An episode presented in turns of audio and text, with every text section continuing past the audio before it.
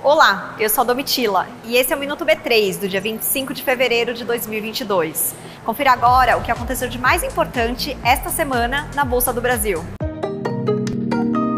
Sabia que você pode investir em empresas listadas em Londres, Amsterdã e Toronto, aqui do Brasil?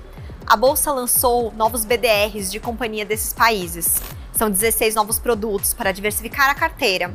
A Heineken e a empresa de comunicação Thomson Reuters estão entre os ativos que estrearam. Nesta semana, também tivemos o lançamento de um novo fundo que investe no setor imobiliário dos Estados Unidos. Você pode negociar cotas com o ticker URET11. E a empresa mais antiga listada na bolsa fez seu primeiro follow-on. Com 109 anos de listagem, a Alpargatas fez uma nova oferta de ações. Você pode negociar cotas da companhia com o código ALPA4.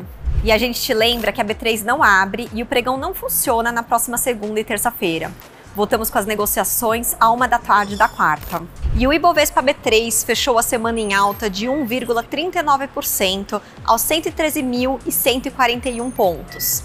A empresa com melhor desempenho do dia foi a Companhia Siderúrgica Nacional, com alta de 6,81% o dólar e o euro subiram em relação a ontem.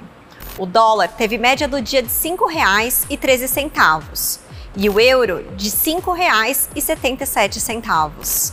O Minuto B3 vai ao ar de segunda a sexta-feira no B3Cast, nosso canal de podcast disponível nas principais plataformas, na tvb3.com.br e nas nossas redes sociais. Boa noite, bons negócios e aproveitem o carnaval!